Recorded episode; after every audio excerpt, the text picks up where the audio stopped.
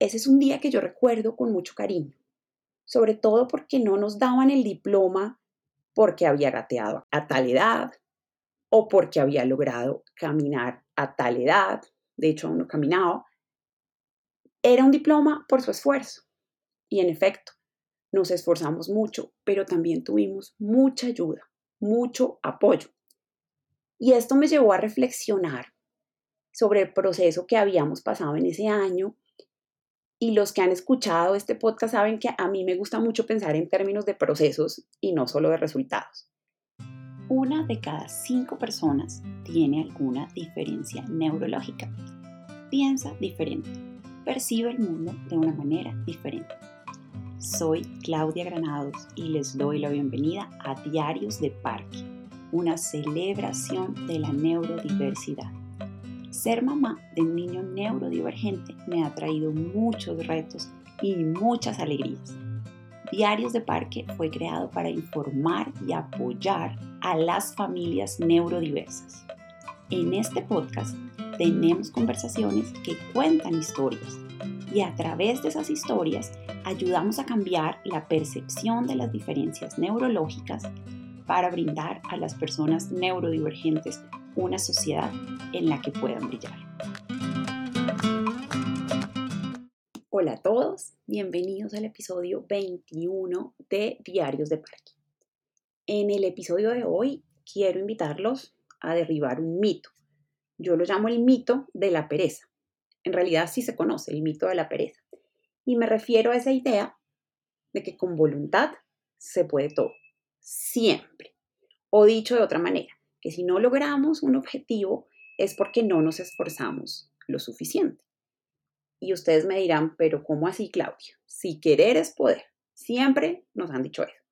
Bueno, voy a pedirles un poco de su atención para contarles por qué esta idea está equivocada y qué consecuencias negativas nos trae esa equivocación. Y por supuesto, después de escuchar el episodio, ustedes pueden no estar de acuerdo y yo estaré abierta a la conversación. Este mito de la pereza está emparentado, digamos, con el mito del niño difícil del que les hablé en el episodio 17. Y hoy, de nuevo, voy a usar ese marco de referencia de la autorregulación para entender por qué es un mito. Entonces me voy a atrever a hablar un poquito de neurociencia en mi calidad de aprendiz. Primero vamos a escudriñar el concepto de estrés, que entendemos por estrés, y después les voy a contar sobre el modelo del cerebro triuno que nos ayuda a entender un poquito cómo funciona nuestro cerebro eh, y qué es lo nuevo que hemos aprendido en los últimos 30 años. Y con esas dos cosas eh, podemos entender de dónde es que viene el mito de la pereza.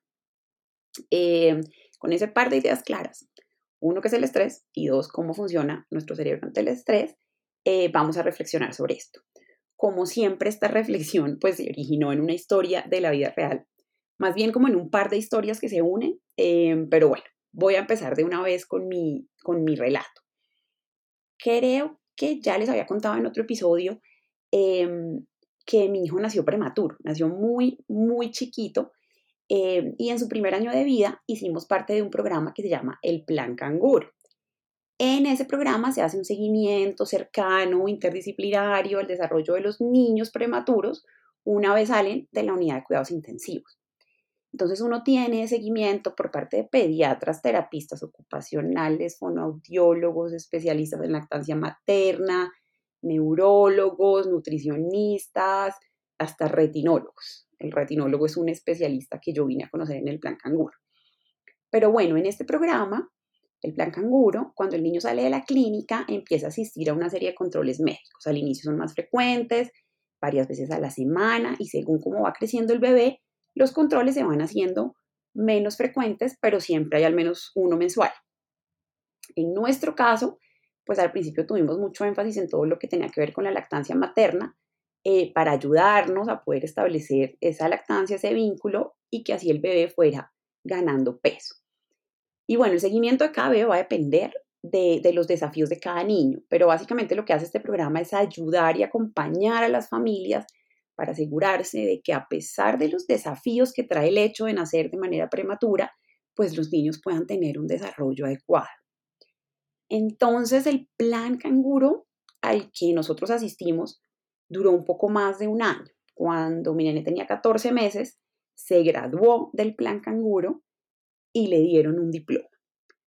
Y el diploma decía así, tengo mi primer diploma por mi esfuerzo, dedicación y espíritu de lucha. Ese es un día que yo recuerdo con mucho cariño, sobre todo porque no nos daban el diploma porque había gateado a tal edad o porque había logrado caminar a tal edad, de hecho aún no caminaba. Era un diploma por su esfuerzo. Y en efecto, nos esforzamos mucho, pero también tuvimos mucha ayuda, mucho apoyo. Y esto me llevó a reflexionar sobre el proceso que habíamos pasado en ese año. Y los que han escuchado este podcast saben que a mí me gusta mucho pensar en términos de procesos y no solo de resultados. Entonces esta historia inicial es importante para conectarla con algo que sucedió tres años después y que motivó la reflexión de este episodio. Ya voy llegando al centro del asunto. Por favor, ténganme paciencia. Entonces, bueno, pasaron casi tres años después de ese grado del plan canguro con su correspondiente diploma. Para ese entonces ya habíamos recibido el diagnóstico de autismo de nuestro hijo y mi esposo y yo estábamos en, modo aprendiz, aprendiendo sobre neurodiversidad, sobre autismo y estando en este proceso, eh, un profesional de la salud me dijo lo siguiente, aquí abro comillas, me dijo, a tu hijo no le gusta el esfuerzo. Esta frase a mí me dejó desconcertada e inmediatamente pensé en el diploma del plan canguro eh, y en ese equipo que nos habría brindado mucha ayuda y al final había reconocido el esfuerzo de mi niño. Digamos que el contexto de esta afirmación de a tu hijo no le gusta el esfuerzo era que mi niño no quería permanecer sentado haciendo algunas actividades o juegos en una mesa. O más bien, el tiempo que permanecía sentado era más corto que el que debería ser. Y ojo acá la palabra debería que he ido erradicando de mi léxico. Esa conexión que hacía esta persona pues no tenía mucho sentido para mí. El niño no permanece sentado el tiempo que queremos, entonces al niño le gusta el esfuerzo. Para mí era claro que esa afirmación estaba errada. Digamos, eso lo sabía a partir de mi intuición como mamá y de conocer a mi hijo. Ahora, también era claro para mí, y quiero hacer énfasis en esto, era claro para mí que esta persona tenía una buena intención, quería ayudarnos. Pero claro, podemos tener buenas intenciones y equivocarnos. Entonces, mi pregunta no era si la premisa al niño no le gusta el esfuerzo era falsa o no. Para mí era claramente errada. Mi pregunta era más bien, ¿por qué esta persona tiene esta idea? ¿De dónde sale esta idea? Inicialmente vinieron a mí algunas lecturas que había hecho antes y que conecté con lo que sucedía en ese momento. Pensé en el filósofo coreano Byung-Chul Han y su libro La sociedad del cansancio. Pensé también en otro filósofo, en Michael Sandel y su libro La tiranía del mérito, ambos muy recomendados, por cierto. Pero esas eran solo como conexiones que hacía yo en ese momento de cosas que, que había leído antes, pero no respondían a mi pregunta, ¿de dónde sale este mito de la pereza? Entonces empecé a reflexionar, a investigar sobre el asunto y después de varios meses, muchos meses, eh, digamos que encontré una respuesta o al menos un elemento importante para construir una respuesta de dónde venía ese mito. Y eso es lo que les quiero contar hoy. Y esa respuesta, pues confirmó lo que mi instinto me había indicado y era que esa asociación no era correcta, que no se podía decir así nomás, a este niño no le gusta el esfuerzo. También me di cuenta de que esta idea era más común de lo que yo creía, que varios autores habían escrito sobre este tema, sobre el mito de la pereza, argumentando que en efecto no había personas perezosas, sino personas con diferentes obstáculos y retos y poca o ninguna ayuda para superar esos retos. Y el problema con el mito de la pereza es que se instala en nuestra cabeza y no nos permite ver los obstáculos y buscar las ayudas.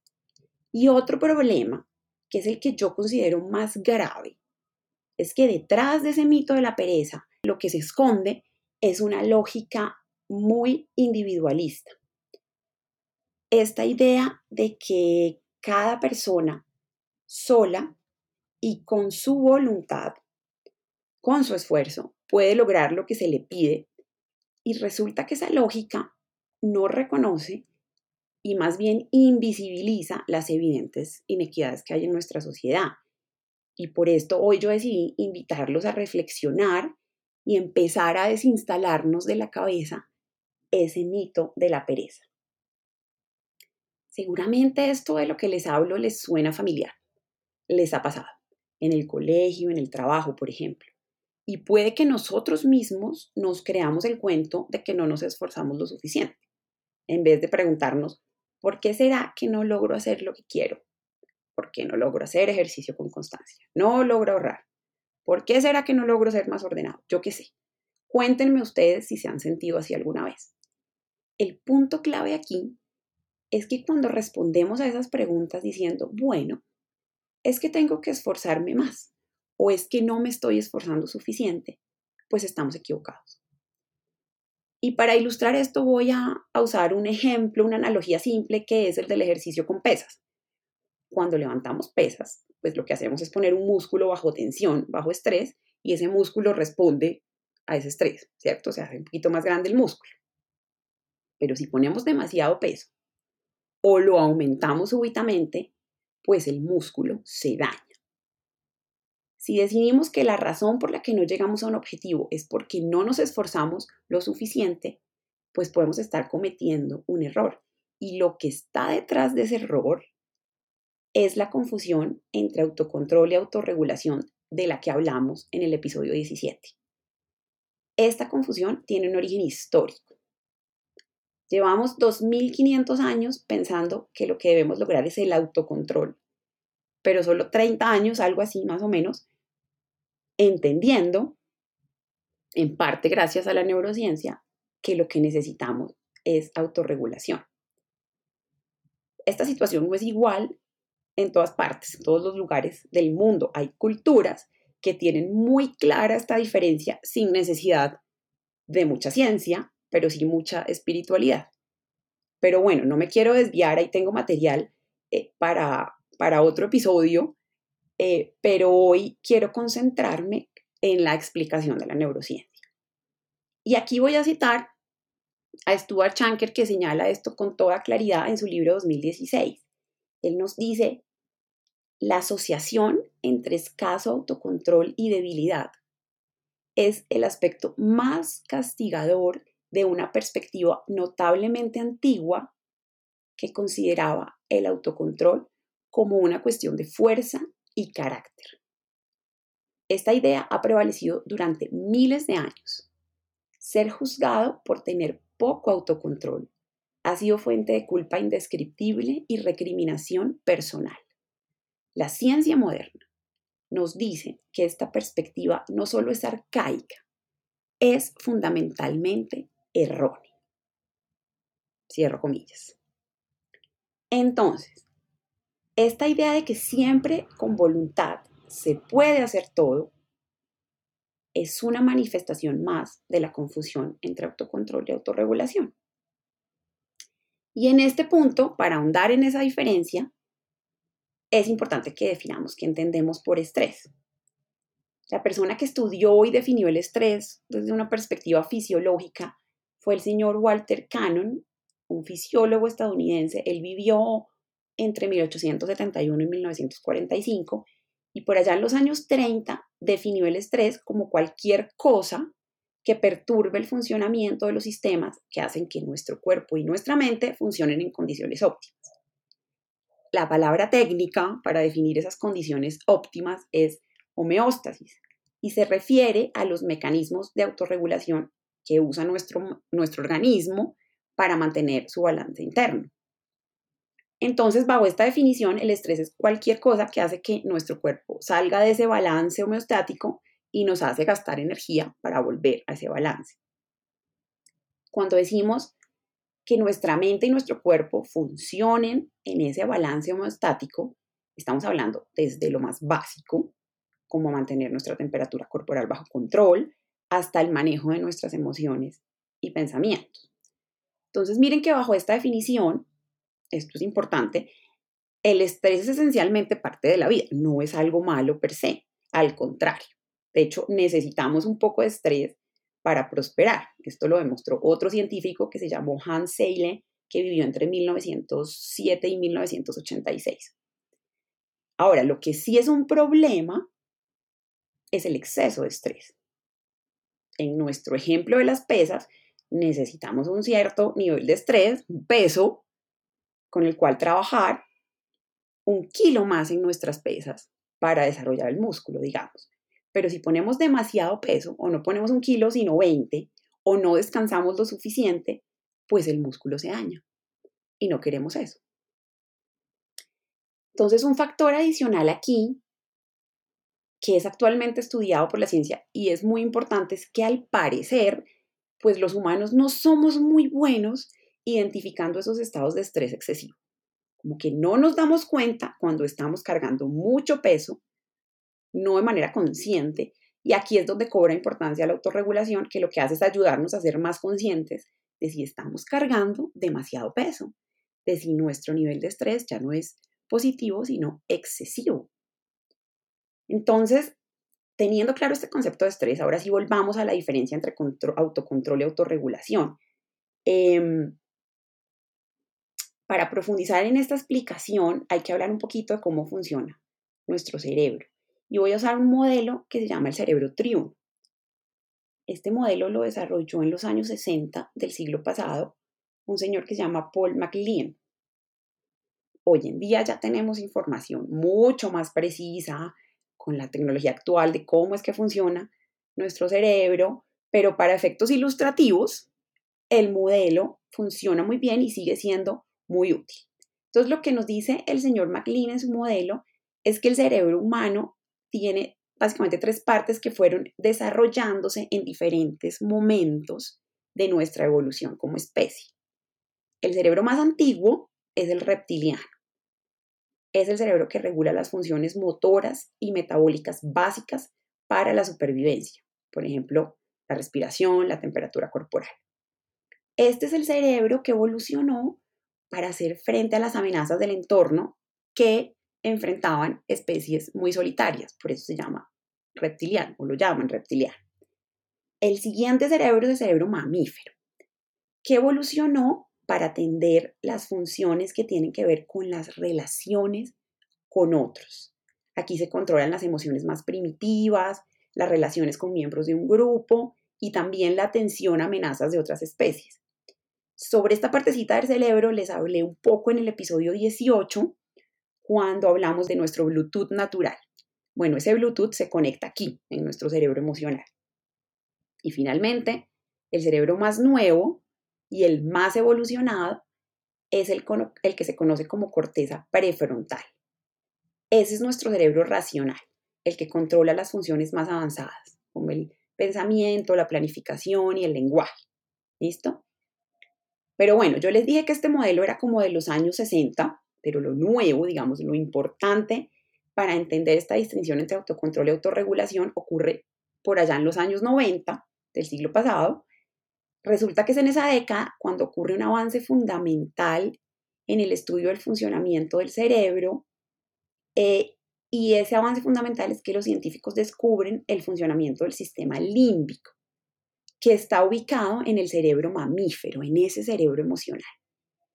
Y lo que encuentran es que el funcionamiento de la corteza prefrontal, de ese cerebro racional, se ve reducido significativamente cuando una persona está bajo un nivel excesivo de estrés. Cuando esto sucede, es el cerebro emocional el que ayuda a regularse. Entonces, digamos, el asunto fundamental aquí es que no es el cerebro racional el que controla todo, como un gran jefe, sino más bien los tres, el racional, el emocional y el reptiliano están relacionados, trabajan en conjunto.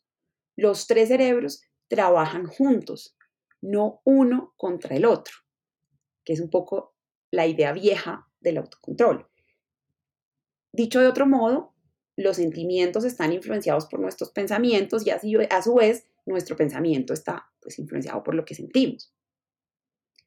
Y ustedes dirán, bueno, ¿y todo esto cómo se relaciona con el mito de la pereza? Bueno, pues resulta que el mito de la pereza lo que hace es convencernos de que cuando no logramos un objetivo, lo que hay que hacer es esforzarse más. Entonces, esta idea de que solamente requerimos esfuerzo para lograr algo, pues es análoga al autocontrol, a la idea del autocontrol. Entonces, básicamente, el concepto de autocontrol está ligado a esta corteza prefrontal. Asume que esta área del cerebro es la que manda, la que domina nuestras acciones.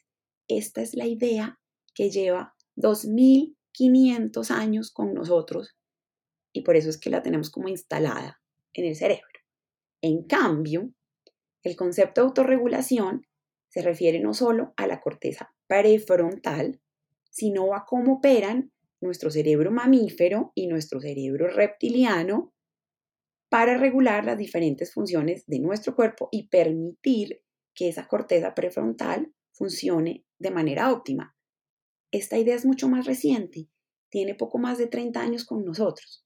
Es decir, hoy en día nuestro entendimiento del desarrollo humano está en plena transformación en todas las disciplinas, en la neurociencia, en la psicología, en la biología, en la educación, donde sea que ustedes se paren en términos disciplinares, estamos teniendo un nuevo entendimiento del desarrollo humano.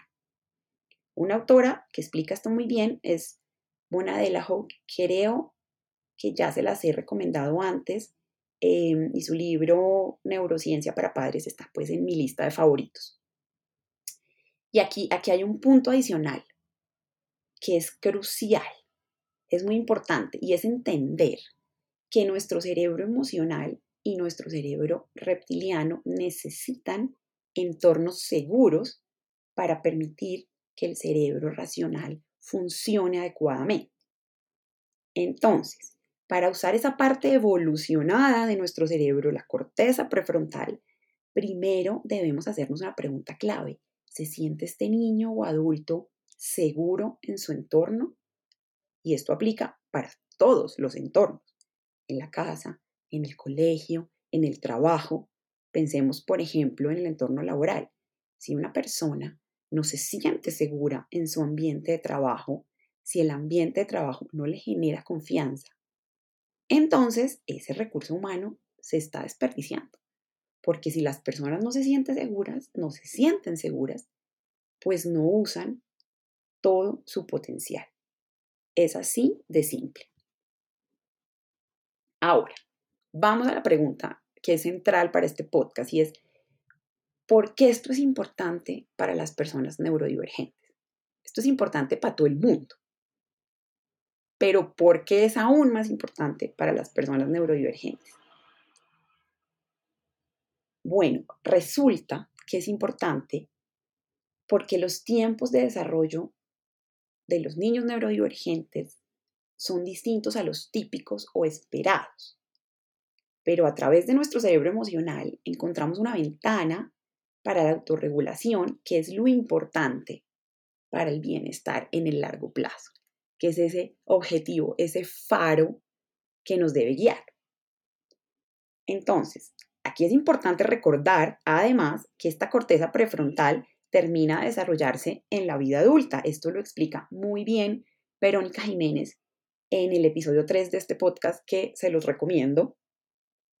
Entonces, por ejemplo, ya hay varias investigaciones que han demostrado que los niños que tienen déficit de atención o atención divergente, como me gusta a mí llamarlo, bueno, en estos niños, las partes del cerebro que se relacionan con la concentración crecen más lentamente que en niños neurotípicos.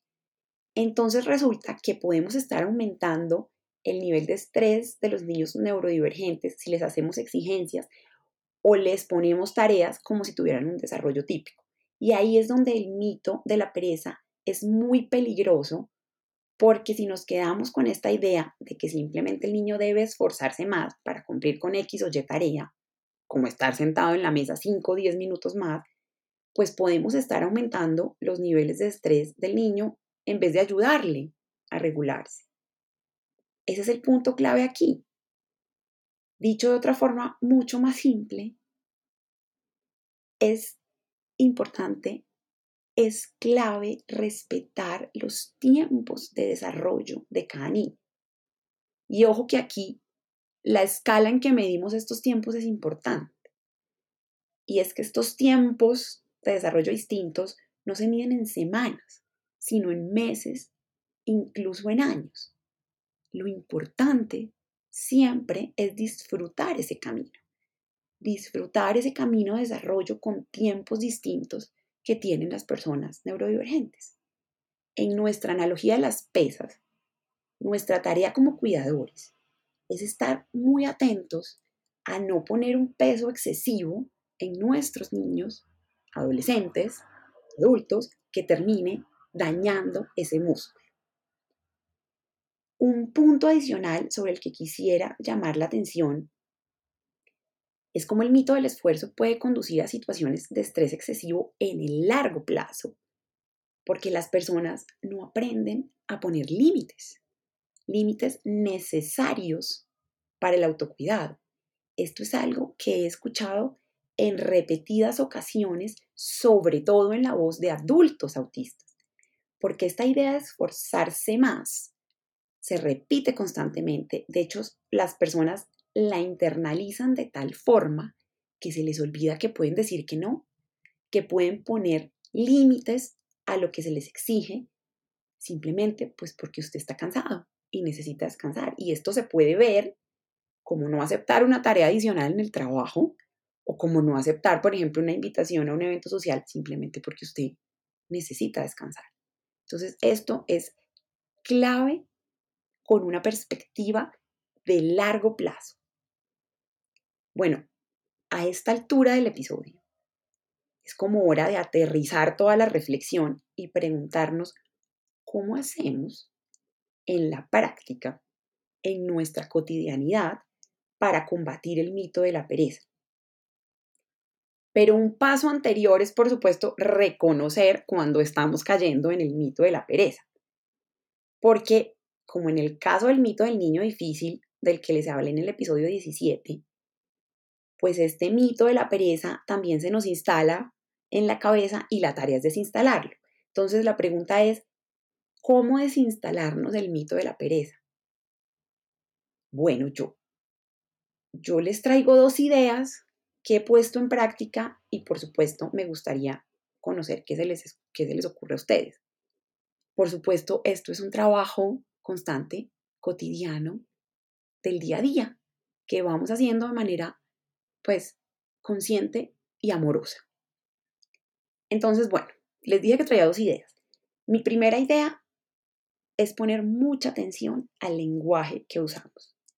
Y aquí he identificado tres palabras que nos pueden llevar fácil a caer en el mito de la pereza, como que nos empujan para allá.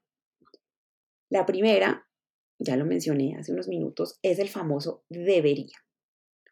Entonces, cuando yo me encuentro a mí misma diciendo, el niño debería estar haciendo tal cosa, o puede ser un adulto, esta persona debería hacer tal cosa.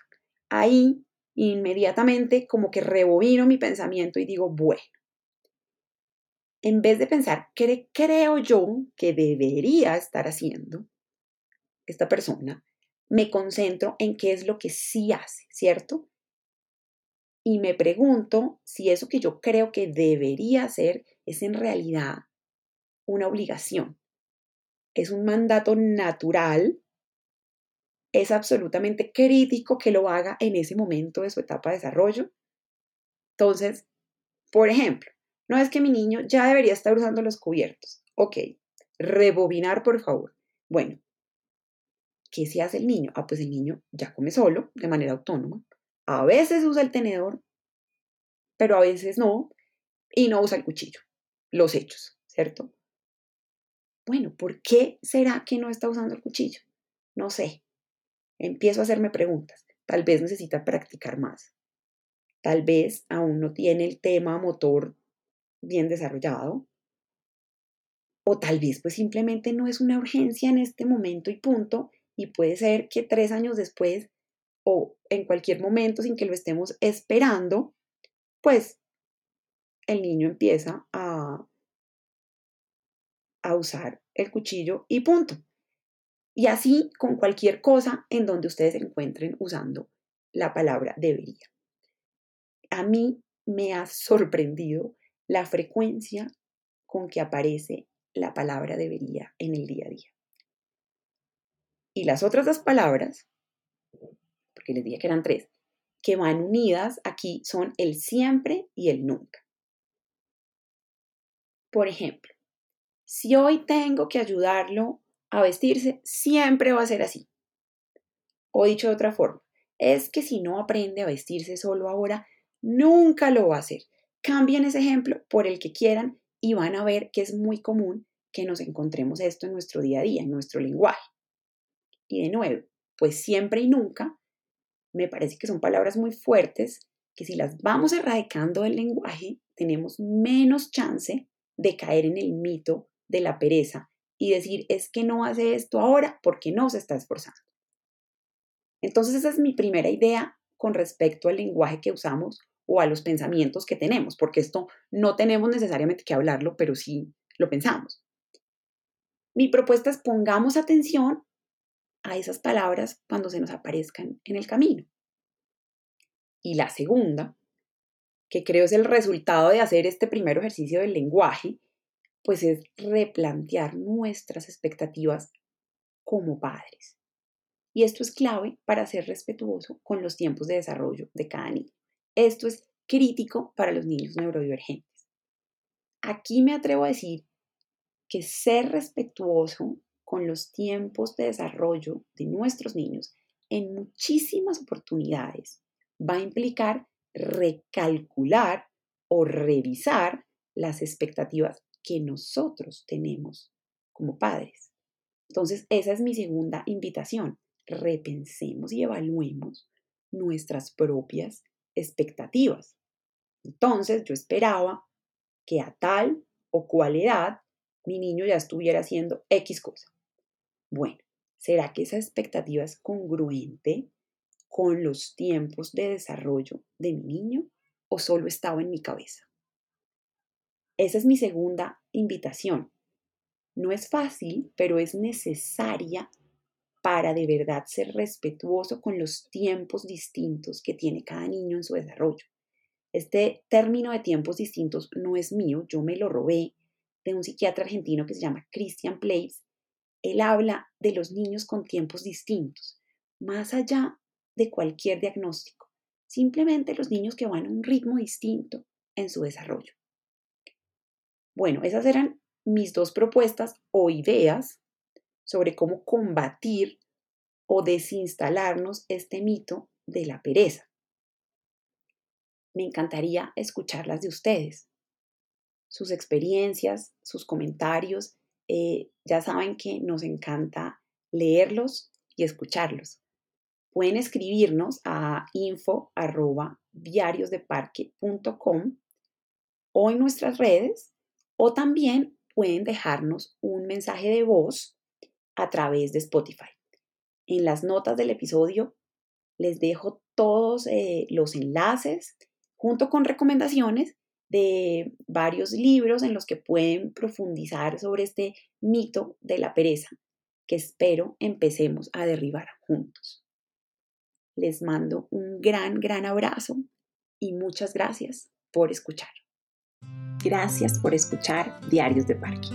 Crear un mundo que celebre la neurodiversidad es un gran desafío y enfrentarlo en soledad no es una opción.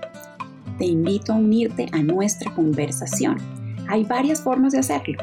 Puedes suscribirte en tu plataforma de podcast favorita, compartir nuestro podcast con tus amigos y familiares o escribirnos al correo info.